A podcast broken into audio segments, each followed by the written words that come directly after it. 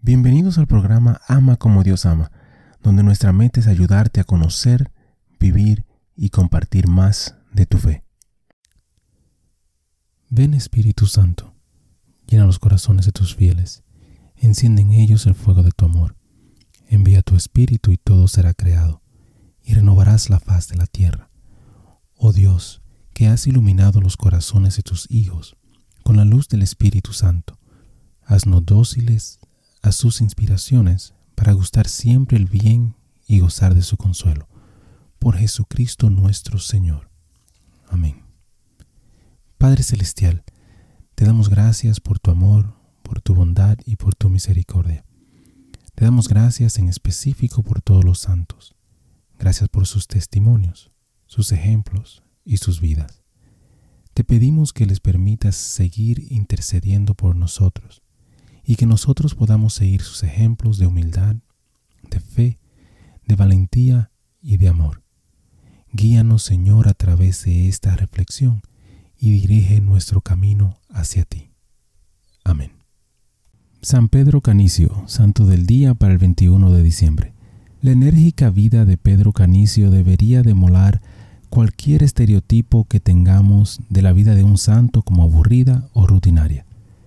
Pedro vivió sus 76 años a un ritmo que debe considerarse heroico, incluso en nuestros tiempos de cambios rápidos.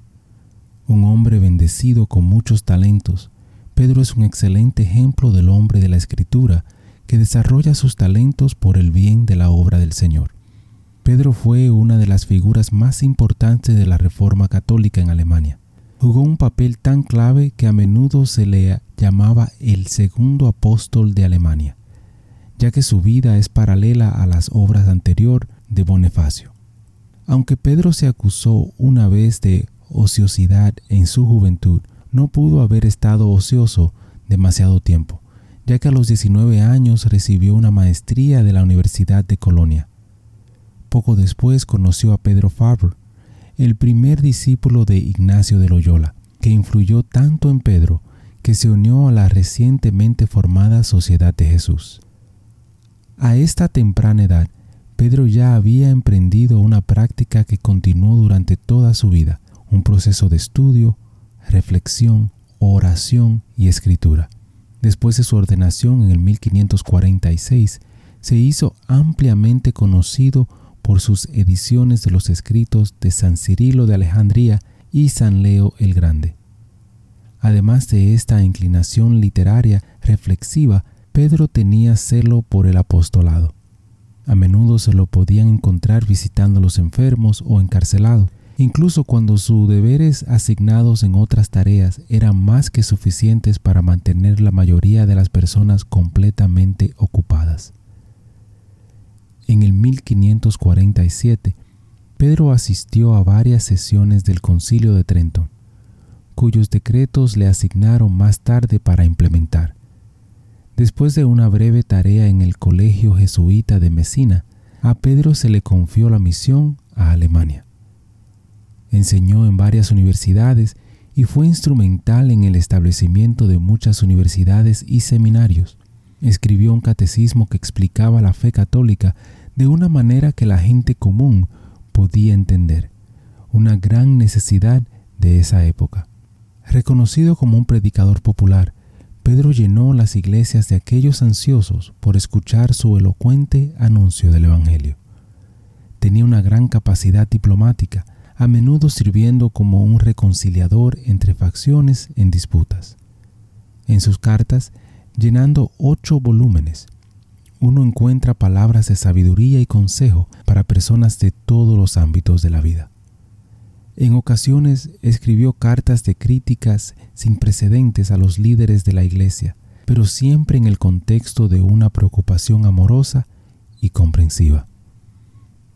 A los 70 años, Pedro sufrió una convulsión paralítica, pero continuó predicando y escribiendo con la ayuda de una secretaria, hasta su muerte en su ciudad natal el 21 de diciembre del 1597.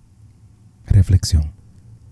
Los incansables esfuerzos de Pedro son un buen ejemplo para aquellos involucrados en la renovación de la Iglesia o el crecimiento de la conciencia moral en los negocios o el gobierno. Es considerado como uno de los creadores de la prensa católica y puede ser fácilmente un modelo para el autor o periodista cristiano.